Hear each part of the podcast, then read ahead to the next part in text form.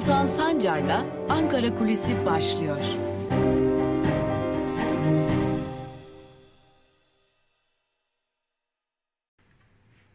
Merhabalar sevgili Özgürüz Radyo dinleyicileri ve YouTube hesabımızın sevgili takipçileri. Tabii dün Ankara Kulisi programında Türkiye'de belki de turizmi de derinden etkileyecek, e, tur şirketlerini derinden etkileyecek bir konuyu konuşmuştuk. Koronavirüs e, pandemisi süresince zaten turizm derinden etkilenmişti.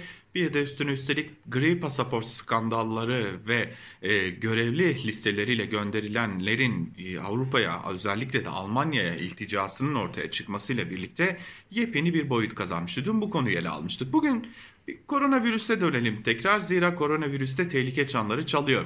Malum 1 Mart'tan itibaren Türkiye çok hızlı bir şekilde bir normalleşme tırnak içerisinde bir normalleşme sürecine girişmişti ve e, bu sürecin hemen ardından da e, fazlasıyla düşen ve e, umut vadeden vaka sayıları yeniden çok hızlı bir şekilde yükselişe geçmişti. 63 binle rekor kırılmış. 300'ün üzerinde can kaybıyla da artık korkutucu boyutlara ulaştı ortaya çıkmıştı. Son günlerde test sayılarında gözle görülür bir düşüş ve bunun etkisiyle de vaka sayılarında gözle görülür bir düşüş yaşanıyor olsa da bunun dışında kalan durumlara bakılınca e, dün Hürriyet yazarı Osman Müftüoğlu'nun da işaret ettiği gibi e, pek de bu kısmi kapanma işe yaramamış gibi görünüyor ve ciddi şekilde alarm zilleri çalmaya devam ediyor koronavirüs pandemisinde. Rakamlar can sıkıcı boyutlarda e, ve bu rakamların başka bir yönü de ağır hasta sayısı. Ağır hasta sayısı resmi rakamlara göre diyelim 3000'in üzerine çıkmış durumda. Tabi bu neye işaret ediyor? Bu e, aynı zamanda ağır hastaların e, yoğun bakım servislerinde yatmasına işaret ediyor. Ama e, şöyle bir tahayyülde bulunalım. Evet 3000'in üzerinde koronavirüs hastası yoğun bakımlarda yatıyor ama buna ek olarak Türkiye'de çok farklı hastalıklara sahip yurttaşlar da yoğun bakımlarda yatıyorlar. Ve günlük yaşanan acil durumlar içinde yine yoğun bakım servislerine ihtiyaç duyuluyor. E, ne yazık ki kanser hastaları, bilimum, diğer e, ağır hastalıkları yaşayan yurttaşlar yoğun bakımlarda tedavi görüyorlar. Buna ek olarak e, trafik kazaları gibi ani gelişen e, ağır vakalarda da yine yoğun bakımlara ciddi bir şekilde ihtiyaç duyuluyor. Yine gerçekleştirilen ağır ameliyatlar sonrası da yoğun bakımlara ciddi derecede ihtiyaç duyuluyor. Fakat koronavirüs pandemisinde artan ağır hasta sayısı yoğun bakımların üzerinde ciddi bir yük oluşturmuş durumda. Bunu en yetkili isimlerden biri söylüyor. Türk Yoğun Bakım Derneği Başkanı Profesör Doktor İsmail Cinel bu yaşadıklarımız hiçbirine benzemiyor diyor ve e, son dalga hiçbirisine benzemiyor dedikten sonra da e, özellikle artan genç hastalara işaret ediyor. Daha fazla doku tahribiyle geldiklerini belirtiyor e, genç hastaların.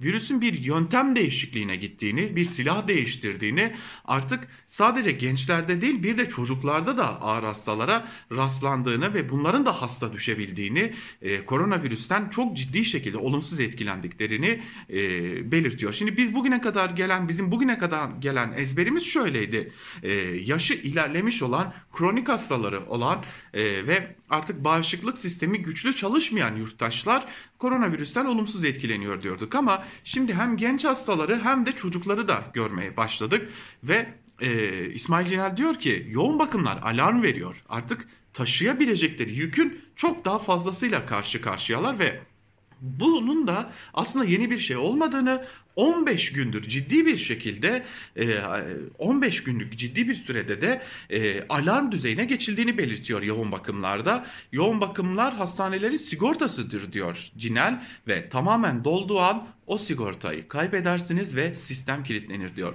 Şimdi yoğun bakımlar e, aslında hastaların yeniden hayata döndürüldüğü, normal servisler için hazırlandığı, ameliyat sonrası hayata hayatla bağlarının sağlandığı bir dönem diyor. Ve e, İsmail Cinel şunu da aktarıyor. E, üçüncü bir yukarı gidiş olduğunu düşünüyorum diyor ve birinci dalgada adeta bir seferberlik hali vardı ve vaka sayıları zirvede 13.300'lerdeydi. Yoğun bakımlara yansıması 1980 hastaydı diyor. İkinci yukarı gidişte 5970'lere hadi diyelim ki 6000'lere kadar uzanan bir hasta yükü söz konusuydu. E, hatta tam e, bir açılma sürecine girdiğimiz süreçte bu sayıların 500'e kadar düştüğünü ama son dönemde ciddi bir artışla karşı karşıya olduklarını ve ağır hasta sayılarının 3200'lere dayanmasıyla birlikte de her gün son hafta, 6 haftadır her gün arttığına dikkat çekiyor. Şimdi bir de bu yoğun bakımlarda hizmet veren doktorlar, hemşireler ve onların fiziki olarak tükenmişlikleri var. Ve e, yoğun bakım hemşireleri de bir uyarıda bulunuyorlar ve şunu söylüyorlar. Trafik kazası geçirmemek için trafikte çok daha fazla dikkatli olun. Zira sizleri yatırabileceğimiz bir yoğun bakımla çok yakında karşı karşıya kalamayabilirsiniz. Yoğun bakımlar ciddi bir alarm seviyesinde. Evet, Türkiye'de can kayıpları resmi rakamlara göre vaka ortalamasına göre düşük. Lakin eğer yoku, yoğun bakımlar bu şekilde ciddi bir şekilde e, alarm vermeye devam edecek olurlarsa ve sağlık sistemini böylesi derinden bir şekilde etkileyecek hale gelirlerse e, ha, gidişat o ki e, sağlık sistemimiz ciddi bir şekilde etkilenecek bu durumdan. Ve e, aslında Sağlık Bakanlığı da bunun farkında ve Sağlık Bakanlığı daha doğrusu iktidar da bunun farkında ve yeniden bir acaba sürecine girişin ilk işaretleri görülüyor. Yani yeniden acaba tam kapanmaya gidebilir miyiz? Yeniden en azından ortaya çıkan kısmi kapanmanın koşullarını biraz daha ağırlaştırabilir miyiz tarzında bir takım tartışmaların yaşandığı biliniyor. Lakin bunun yine geçtiğimiz hafta yaşandığı gibi ekonomi yönetimine takılıp takılmayacağını göreceğiz. Fakat bu süreç zorlu bir süreç ve zorlu süreç e, yoğun bakımlarda kendini ciddi bir şekilde hissettiriyor. Eğer yoğun bakımlar çöker ise ameliyatlar, bilimum diğer hastalar e, hayata tutunmakta zorlanacaklar ve Türkiye'de sağlık sistemi ciddi biçimde belki İran'daki gibi belki Amerika Birleşik Devletleri'ndeki gibi e, artık çöküşün eşiğine gelmiş olacak dileyelim. Oraya gelmeden iktidar bu gidişin farkına varır ve gerekli müdahaleleri yapar. Lakin yoğun bakım emekçileri çok ciddi bir şekilde alarmın çaldığını ve kötü günlerin bizi beklediğini belirtiyorlar. Dileyelim o günleri görmeyiz. Hoşçakalın.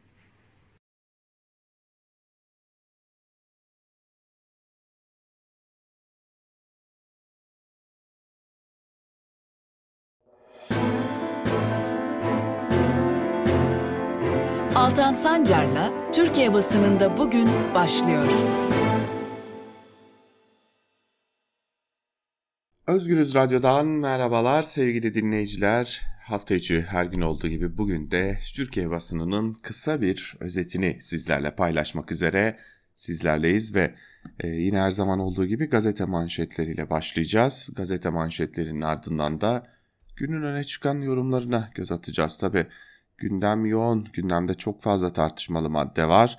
E, bunların başında elbette ki koronavirüs salgını geliyor. Koronavirüs salgınıyla yeteri kadar mücadele ediyor muyuz, yeteri kadar tedbir alındı mı sorusu var. Bunun yanında e, AKP'li belediyelerde ortaya çıkan ve ardı ardına patlak veren insan kaçakçılığı skandalları var. 128 milyar dolar tartışması var. İktidar cenahından gelen tartışmalı açıklamalar var. Zira iktidardan gelen açıklamalarda e, dikkat çeken nokta şu ki e, taraflar karşılıklı olarak adeta topu birbirlerine atıyorlar. E, her iki tarafta sorumluluğu birbirinde görüyor. Yani e, Merkez Bankası hazineyi suçlarken hazine neredeyse Merkez Bankası'nı suçluyor. Durum böyle. Bakalım neler var. Cumhuriyeti manşetiyle başlayalım. Bakan yanlış biliyor manşetiyle çıkmış Cumhuriyet. Ayrıntılar ise şöyle. İktidarın açıklamakta zorluk çektiği 128 milyar dolarda yeni bir perde açıldı. Türkiye Cumhuriyeti Merkez Bankası Başkanı Kavcıoğlu'nun ardından Maliye Bakanı Lütfi Elvan arka kapıdan satışa dayanak olarak bir protokol veya yasa maddesini gösterdi. Bakanın eleştirilebilir ama yolsuzluk var denilemez dediği yasa maddesinin 2018'de kanun hükmünde kararname ile kaldırıldığı belirlendi. Bakanın kaldırılmış kanun maddesine atıf yaptığına dikkat çeken CHP'li Faik Öztürk, bakanlık 2018'den sonra kamu bankaları eliyle döviz sattı mı? Hangi yetkiyle sattı diye sordu. Ekonomist Gürses de Türkiye Cumhuriyeti Merkez Bankası'nın 32 yıllık döviz alım satım deneyimi varken niye hazine hesapları ya da kamu bankaları üzerinden örtülü yapmıştır değerlendirmesini yapmış. Yine yaparken bir işi yaparken dahi kaldırdıkları kanundan haberdar olmadan yapmış gibi görünüyorlar. Değerli araziler tek tek vakıflara Tarım Bakanı Pakdemirli İstanbul Zirai Karantina Müdürlüğü'nün faaliyetlerini yürüttüğü 10 dekarlık arazinin İlim Yayma Vakfı tarafından kurulan Sebahattin Zaim Üniversitesi'ne tahsisi konusunda net bir yanıt vermedi.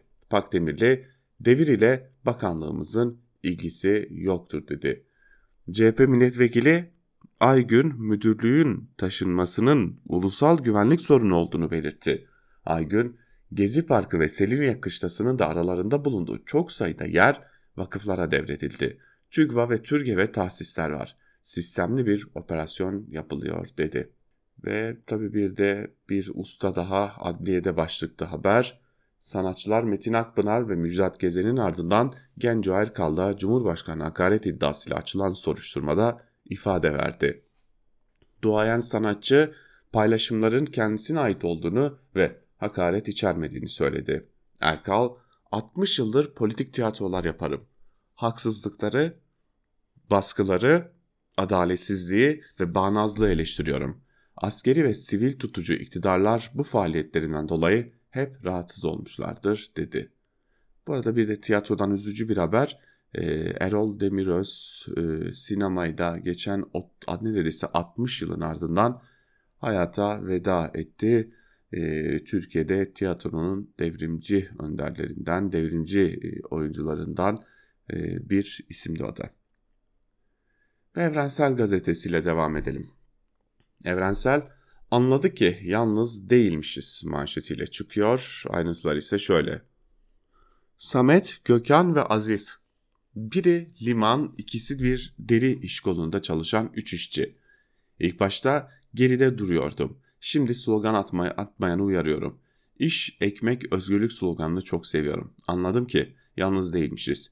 İşçilerin katıldıkları ilk 1 Mayıs'ı anlatırken kullandıkları bu ifadeler bir sınıf olarak var olduklarını fark etmeye başladıklarını ifade ediyor denilmiş. Evet yavaş yavaş artık 1 Mayıs gündemi de e, ısınmaya başlıyor. Şimdi iki haber aktaracağız. Biri sürmanşette Evrensel'in HDP madde madde anlattığı siyasi intikam operasyonu. HDP yönelik birçok davanın gerekçesinde yer alan Kobani protestoları ile ilgili davanın ilk duruşması 26 Nisan'da görülecek. IŞİD'in Kobani'ye saldırmasının ardından gerçekleşen protestolar nedeniyle dönemin HDP milletvekilleri yıllardır cezaevlerinde. Yalanlar ve gerçekler denilerek tek tek iddialara yanıt veren HDP davayı siyasi intikam olarak nitelendiriyor. O dönem milletvekili olanların mitinglerde yaptıkları konuşmalar, verdikleri demeçler iddianameye alınmıştır. Hedef HDP'yi tasfiye etmek denilmiş. Ve bir diğer haber provokasyon değil, yoksulluğun fotoğrafı. Toprak Mahsulleri Ofisi tarafından çiftçiden alımı yapılan patates ve soğanlar ihtiyaç sahibi ailelere dağıtılmaya başlandı. Diyarbakır Valiliği bağlardaki patates dağıtımı sırasında yaşanan izdihamı provokasyon olarak değerlendirdi. Evrensele konuşan Muradiye Mahallesi'nin yurttaşları sefalet içinde olduklarını söyledi. Yaşanan görüntülerin halkın durumunu gösterdiğini belirten yurttaşlar, buradaki insanların tek suçunun yoksul olması olduğunu dile getirdi. Tabi ne kolay değil mi? E, iş Diyarbakır olunca hemen e, efendim provokasyon yaptılar diye. Ya bu ülkeyi yoksulluğa e, sürükleyerek 20 yıldır asıl provokasyonu siz yapıyorsunuz e, demek gerekiyor bu AKP'ye. Ve Bir Gün Gazetesi iktidar elitlerinin dünyası toz pembe manşetiyle çıkıyor. Bakalım neler var. Elazığ, Malatya, Urfa, Bingöl, Van, Bursa ve daha nice AKP'li belediye hizmet damgalı pasaportlarla insanları yurt dışına kaçırırken bu tacirlik meşru gösteriliyor. Akçakiraz Belediye Başkanı Sebahattin Kaya'nın giderler iş aş sahibi olurlar sözü bu zihniyetin özeti. Ticaret Bakanı Ruhsar Pekcan ise eşine ait ticaret e, şirket Ticaret Bakanlığı'na 9 milyon liralık dezenfektan sattı. Aradan günler geçmesine rağmen Bakan Pekcan ve iktidar yetkililerinden dezenfektan skandalı ile ilgili herhangi bir açıklama yapılmadı. Rütük Başkanı Ebu Bekir Şahin Halk Bankası yöneticiliğinden de maaş alıyor. Bunun yasal ve etik olduğunu ileri süren Şahin bu belediyelerde de diğer devlet kurumlarında da böyle savunmasını yaptı. Kardemir Yönetim Kurulu'ndaki AKP'liler de yüksek maaşlar alıyorlar. Anadolu Ajansı Genel Müdürlüğü görevini devreden Şenol Kazancı Türksel yönetimine girdi. Şirket yaptığı bildirimde yönetim kurulu üyesi maaşının 56 bin lira olduğunu açıkladı. 3 yıl süreli atamaları yapılan yönetim kurulu üyelerinin tamamı benzer şekilde ücretler alıyorlar. İşin özü şu, bir kere AKP'li oldunuz mu? Ve bir kere AKP tırnak içerisinde söylüyorum bunu sizi işe yarar gördü mü ve bu işe yararlık üzerinden bir kere fayda sağladınız mı artık bir daha sırtınız yere gelmiyor ve payday açık bir şekilde kullanışlı hale geldiğiniz için de e, sürekli olarak bu halkın parasını yüksek maaş olarak cebinize indirebiliyorsunuz. Yeni Yaşam gazetesiyle devam edelim. Kürtlerden öğreneceğiz manşetiyle çıkmış ve ayrıntılar şöyle. Marksist sosyolog, filozof ve kültür eleştirmeni Slavio Zizek, Kubani Üniversitesi'nde acaba günümüzde demokrasi halen bir tercih midir konulu bir ders verdi. Dikkat çekici e, belirlemelerde bulunan Zizek, Kürtler, sizler entelektüel bir toplulukta fiilen var olan bir ütopya oluşturdunuz. Sadece direnmenin değil, yeni bir düzen kurmanın da simgesisiniz. Sizler bir ütopya oluşturdunuz. Demokrasi radikal bir şekilde yeniden inşa edilmeli. Bunu sizden öğreneceğiz denilmiş ayrıntılarda. Ve Yeni Yaşam gazetesinin de ayrıntılarını aktarıp Sözcü gazetesiyle devam edelim.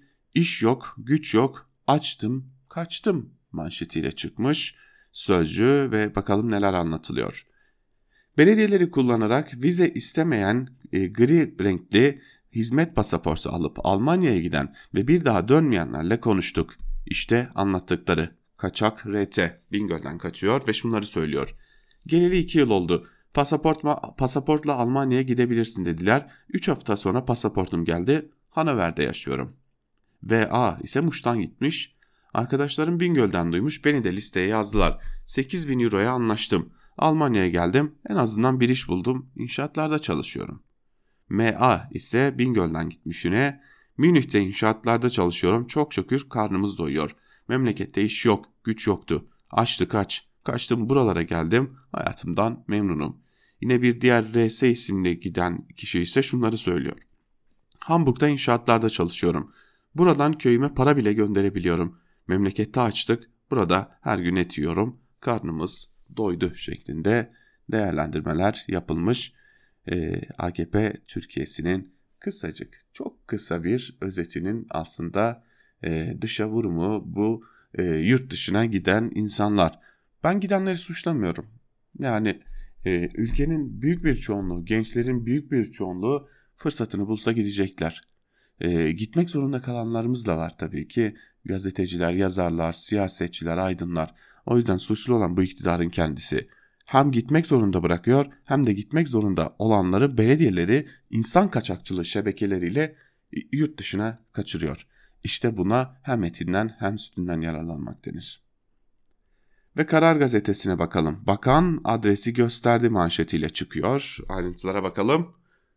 128 milyar doların akıbeti konusunda Hazine Bakanlığı'nın yöntem yanlış olabilir ama yolsuzluk yok şeklindeki mesajı bugüne kadarki en net itiraf olarak yorumlandı. Eski Bakan Albayrak'ı işaret eden Lütfi Elvan, Merkez Bankası rezervlerinin hazine hesapları üzerinden satıldığını söyledi. Topu Merkez Bankası'na attı. Bilgi kirliliğinin sona ermesi için kayıtlarını açıklamalı dedi e, bakıyoruz tabi Merkez Bankası az önce belirttiğimiz gibi yani Merkez Bankası hazineyi hazine Merkez Bankası'nı suçluyor. E, ortada olmayan bir şey varsa o da 128 milyar dolar onu gören, duyan, bilen yok.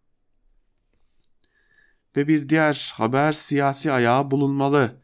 CHP'li Seyit Dörtor'un tarihimizde görülmemiş kaçışlarda tüm sorumlularla birlikte siyasi ayakta ortaya çıkarılmalı dedi belediyelerden e, belediyeler üzerinden insan kaçakçılığı skandalı gündeme oturdu. Adıyaman'dan Balıkesir'e birçok ile yayılan süreç mekanizmanın çok ayaklı ve geniş bir organizasyon ayağıyla işletildiğini ortaya koydu. Soruşturmaların valileri de kapsaması gerektiği belirtildi. CHP'li Seyit Torun ise siyasi ayağa işaret etti. Bu yasa dışı faaliyetlerin siyasi ayağı ortaya çıkarılmalı. Atılan adımlar kamuoyunu tatmin etmedi, şeffaf inceleme yapmak meclisin görevi çağrısında bulundu. Tabi zaten bu adımların atılabilmesi için yani yerelde bu adımların belediyeler tarafından atılabilmesi için valiliklerinde izni gerekiyor. Yani şebeke sandığımızdan çok daha büyük. Ve gelelim bir diğer gazeteye, iktidarın gazetelerine bakalım şöyle çok kısa da olsa. Sabah gazetesiyle başlayalım hemen. Sabahın manşetinde Asya Bebek için Kades operasyonu sözleri var. Nergis Sözen boşanma davası açtı eşinin camdan atlayarak kaçırdığı 4 aylık bebeğine Kades sayesinde kavuştu denilmiş. Ee, şimdi son günlerde iktidar medyasında özellikle sabahta e, bir takım e, bu tarz haberler yapılıyor. Efendim Kades var. E, bakın Ahmet Hakan e, tesadüftür ki e, bugün e, köşesinde yani tabii bugün aktarmayacağız o köşeyi ama söylemek için aktaralım. E, köşesinde ey kadınlar Kades indirin diye bir e, yazı yazmış. Tabii baktığımızda iktidarın medyası, iktidarın kalem sahipleri e, Kades e, reklamı yapıyorlar. Neden? Çünkü kaldırdılar. İstanbul Sözleşmesi'ni bu ülkeden yürürlükten kaldırdılar. E, aman her şey yolunda diyebilmek için de e, bakın biz yeterli kadar önlem aldık diyebilmek için de bu tarz e, yerlere girişiyorlar. Fakat dün gazeteci Burcu Karakaş e, 4 ayrı karakolu arıyor ve diyor ki şiddet görüyorum. Ve 4 ayrı karakoldan da gelen, giden, müdahale eden olmuyor. İşte Türkiye'nin gerçeği bu. Öyle reklamı yapıldığı gibi gazetelerin manşetlerine atıldığı gibi kades değil. Ve hürriyete bakalım. Hürriyetin manşetinde ise bu rakama bakın aşınızı olun sözlerine yer veriliyor. Bilim Kurulu üyesi Profesör Doktor Sema Kultufan Turan 2500 kişiden hastaneye başvuru ya da yoğun bakım ihtiyacının neredeyse yok denecek kadar az olduğunu vurguladı. Turan 65 yaş üstü grupta aşı başlamadan önce yoğun bakım ihtiyacı %18'lerdeyken aşı sonrası bu oran %10'ların altına indi dedi. Duran Hürriyet'e şunları söyledi. Aşılama henüz 15 milyondayken yapılan araştırmada birinci doz aşıyı olup kendisini yeterince koruyamadığı için Covid-19'a yakalananlar yerine ikinci doz aşıyı olup kendini koruyamayanlar bulunuyor. Aşı ile çok anlamlı bir başarı elde edildiğini söyleyebilirim denilmiş. Toplumun yalnızca %10'luk 15'lik bir grubu ıı, aşı olmuşken nasıl bir başarıdan bahsedebiliyorsunuz ki toplumun en aktif e, yaş gruplarına henüz aşı sırası gelmemişken nasıl bir başarıdan söz edilebiliyor? Ve Milliyet, Milliyet'in manşetinde okullarda da aşı yapılsın sözleri var. Sağlık Bakanlığı'nın açıkladığı her 100 bin kişide vaka oranları, her gün yaşanan can kayıpları ve yoğun bakımlardaki doluluk oranları salgının seyrindeki vahim tabloyu gözler önüne seriyor. Bu tablodan aile hekimleri de nasibini alıyor. 2 ay önce aile hekimi başına 4-5 izleme sayısı 80-90'a kadar tırmandı. Aile Hekimleri Federasyonu 2. Başkanı Er Yazan en az 28 gün tam kapanma yapılması ya da aşılamanın çok hızlanması gerekiyor. Arabada, okullarda, her ortamda vatandaş aşılanmalı. 15 bine yakın okul kapalı iken okulları kullanalım ve o merkezlerde hızlıca tüm nüfus gruplarını 20-25 günde aşılayıp bitirelim dedi. Ama burada bir sorun var. Aşı yok. Yani okulları kullanalım, okullar kullanılmalı, spor salonları kullanılmalı, stadyumlar kullanılmalı. Bu e, salgın hastalıkla mücadelenin bir gereği. Ama nüfusu hızlı aşılamak için bir de çok sayıda aşımızın olması lazım. O da bir küçük bir sorunumuz var. Aşı yok. Onu çözebilirsek aşı işi mantıklı. Daha hızlı aşılama mantıklı evet. Ama aşıyı bulmamız lazım önce. Yeni Şafak'a bakalım. Yeni Şafak manşetinde bilgileriniz çalınırsa bunları yapın sözleri var. Hacker saldırılarındaki artış ve yemek sepeti Facebook ve LinkedIn'e e, yüz milyonlarca kişinin kişisel bilgilerinin çalınması herkesi endişelendirdi. Kişisel Verileri Koruma Kurulu Başkanı Faruk Bilir verilerin çalınması halinde izlenecek yolu anlattı. Bakalım neler söylemiş. Önce şirkete başvurun deniliyor. E, sonra şikayetçi olun deniliyor. Kişisel Verileri Koruma Kurulu'na şikayette bulunun denilmiş e, verilerinizin, verilerinizin işlenip işlenmediğini öğrenme, verilerin silinmesini isteme hakkına sahipsiniz denilmiş. E, verilerinizin kanuna aykırı işlendiği için zarar gördüyseniz zararlarınızın giderilmesini talep de edebilirsiniz ve şirket verilerinizi korumak durumunda demiş. Türkiye'de yoğun pandemi eylemi varmış başlıklı bir haber. Türkiye ile ilgili manipülatif yayınları alışkanlık haline getiren batılı medya kuruluşları ve STK'lar bu kez işi abartı diye de yine bir biçimde e, uluslararası medya kuruluşları hedef gösterilmiş. Son olarak Akit'e bakalım bugün kimi hedefi göstermişler? Yunanistan Lozan'ı delik deşik etti diye bir haber var. Ee, içimizdeki batı aşığı emekli amiraller, monşer takımı ve Zillet İttifakı'nın bileşenleri tarihi zafer olarak nitelendirdikleri Lozan Anlaşması'nı kutsamaya devam ederken Yunanistan Lozan'ı hallaç pamuğu gibi atıyor. Son olarak Batı Trakya'da başta müftü atamaya kalkışan Yunanistan, tarih boyunca Ege Adaları silahsızlanma, Batı Trakya'da dini lider seçimi, eğitim, nüfus, kıta sahanlığı ve vakıflar konusunda da defalarca Lozan'ı hilal etti. Montreux bitti şimdi Lozan'ı tartışmaya açıyorlar. Ee, bir, bir Lozan'ın tartışmaya açılmadığı kalmıştı. Hoş zaten uzunca bir süredir rahatsızlıkları var da e, Lozan'la ilgili o da bitmişti. Şimdi onu da tartışmaya açtılar. Artık işin iyice e, cılkını çıkardılar. E, çünkü bir kere e, şunu gördüler yani e, biz Montreux'u tartıştık kimse de bize öyle itiraz etmedi. İki tane amiral bildiri yayınladı. Biz de onların canını okuduk. Bakın işte gözaltına aldık amiralleri. Bileklerine elektronik kelepçe taktık evlerine yolladık diye e, bir takım değerlendirmelerde bulunuyorlar. E, hal böyle olunca baktık hadi Montreux'u tartıştık kimse çok yüksektense itiraz etmedi. Hadi buyurun biraz da Lozan'ı tartışalım. Cüretine dahi gelmiş durumdalar. Ve gelelim günün öne çıkan yorumlarını artık gazeteleri noktalayalım. Bakalım günün öne çıkan yorumlarında neler var. Kısaca onlara da bakalım. Ee, ve e, kimden başlayalım? Muharrem Sarıkaya'dan başlayalım. Ee, Muharrem Sarıkaya e, öyle görünüyor ki yerli aşı 30 yaş altına yapılacak diyor. E, e, ve bunları şunu söylüyor.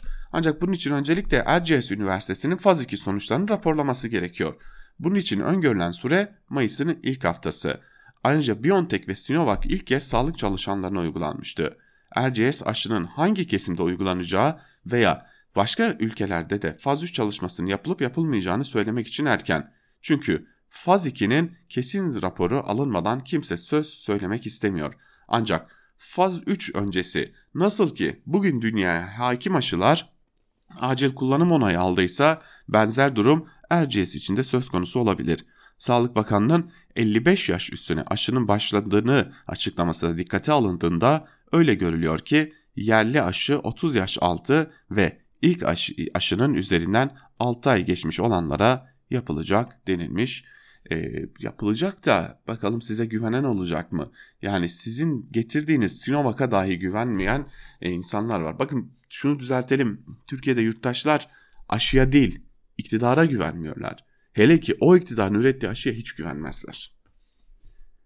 Ve gelelim bir diğer yazıya. Diğer yazımız Murat Muratoğlu'ndan.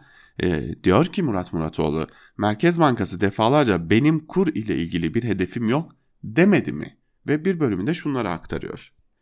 Merkez Bankası defalarca benim kur ile ilgili bir hedefim yok demedi mi? Bu resmi açıklamanın üzerine gidip kuru düşürmek için hareket ettiyse burada bir yanlışlık yok bir suç yok mu? Merkez Bankası dalgalı kur sistemiyle döviz satmazlar. Serbest piyasaya açıklama yapmadan müdahil olmazlar. Yaptılar, oldu. Bu kadar basit mi? Ülkenin 128 milyar dolarlık birikmişini heba etmek diye de soruyor ve bunun bir suç olduğuna dikkat çekiyor. Gelelim bir diğer yazı İbrahim Kahveci'nin yazısına. Kahveci yazısında önemli tespitlerde bulunuyor. Kendisinin de yazısından bir bölümü sizlerle paylaşalım ve devam edelim. Köşe yazarları gündemine kazan kaynıyor diyor İbrahim Kahveci. Şunları kaydediyor. 2013 Mayıs'ında e, kur 1.80'lerdeyken Halkbank hisse senedi fiyatı 20 liraydı. Dün ise bu yazıyı yazarken bir Halkbank hisse fiyatı 4.35 liradan işlem görüyordu. Dolar bazında hisse fiyatı 11 dolardan 0.53 sente gerilemişti. Eğer borsada hisse fiyatı bu derece değer kaybediyorsa yatırımcıların e, almak istemediği bir risk olduğunu söyleyebiliriz. Bu riskin aslında ne olduğunu da herkes biliyor. ABD'deki vaka ya da dava. Kazanın altında ateş yanıyor ve sıcaklık kazanın içini ciddi şekilde etki ediyor. Lakin henüz bu ateş kazanı kaynatıp taşırmamıştır diye devam ediyor İbrahim Kahveci ve bu riskin ciddi boyutlara varacağını da altını çizdikten sonra şunlar şu cümlelerle devam ediyor yazısına. 2018 yılında finansal kriz reel krize dönüştü ve artık bu dalga içerisinde yuvarlanıp gidiyoruz. Ama bugün gördüğümüz bir ısınma daha var ki muhtemelen büyük buhran içinde yeni finansal ve ardından da reel sorunlara dönüşecek. Umarız yanılırız ve umarız ülkemiz yeni ve artan ekonomik sorunlarla boğuşmak zorunda kalmaz. Zaten büyük buhran içinde kıvranan bu millet yeni bir ekonomik yükü nasıl kaldırabilir düşünmek bile istemiyorum demiş İbrahim Kahveci.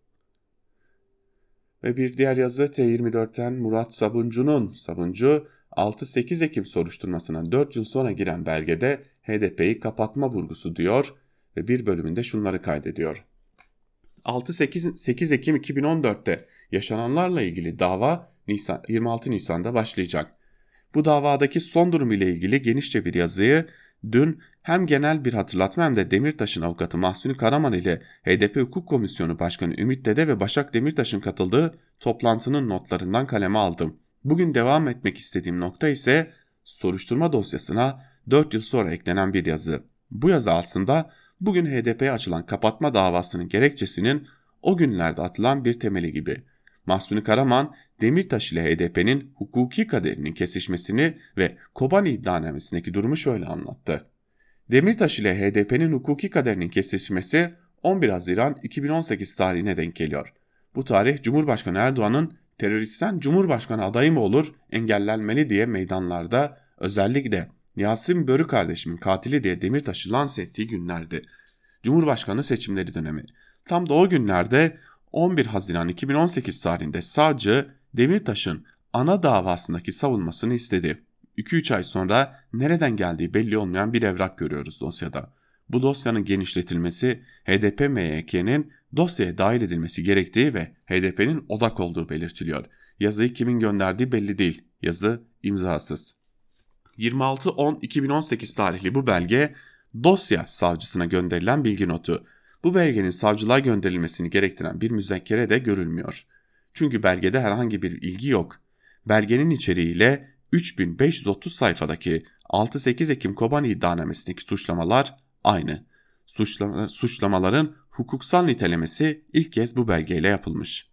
6-8 Ekim olaylarının başlamasında açıkça tarih oluşturacak şekilde HDP MYK'si tarafından ekte belirtildiği şekilde açıklama yapıldığı ki bu hususun sanık Selahattin Demirtaş'ın Ankara 19. Ağır Ceza Mahkemesi'ne görülmekte olan davasındaki savunmada tahrik edici açıklamayı MYK olarak aldıklarını açıkça kabul ettiği, yapılan tahrik sonucu gerçekleşen olayların vahim nitelikte olduğu, bu nedenle HDP'nin 6-7-8 Ekim olaylarında şiddetin odak merkezinde bulunduğunun kabul edilebileceği anayasanın 69. maddesi ise bu hususun kapatma nedeni olarak gösterildiği hukuki olarak değerlendirilmiştir. 2014 yılında başlayan soruşturmada 7 milletvekili için parlamenter parlamenterler bürosuna geriye kalan yani mecliste olmayan MYK üyeleri için anayasal düzene karşı oluşturulan kısımda dosyalar oluşturuluyor. 4 Kasım 2016'daki HDP'li vekillere yapılan tutuklamalardan sonra soruşturma her biri açısından ayrı ayrı davalara dönüşüyor. 2014 ile 2018 arasında 6-8 Ekim olayları ile ilgili hemen hiç çalışma yapılmaz iken dosya 2018 Cumhurbaşkanlığı seçimleri süreciyle başlayan bir yoğunlaşma oluyor. Hem hukuki hem siyasi olarak sorulması gereken soru çok soru var. Gazetecilerin işi de sormak diyor Murat Sabuncu yazısının bir bölümünde ve biz de Murat Sabuncu'nun bu yazısıyla birlikte bugünlük de Özgürüz Radyo'da Ankara Kulisi'ni noktalıyoruz. Yarın Özgürüz Radyo tekrar görüşmek umuduyla hoşçakalın.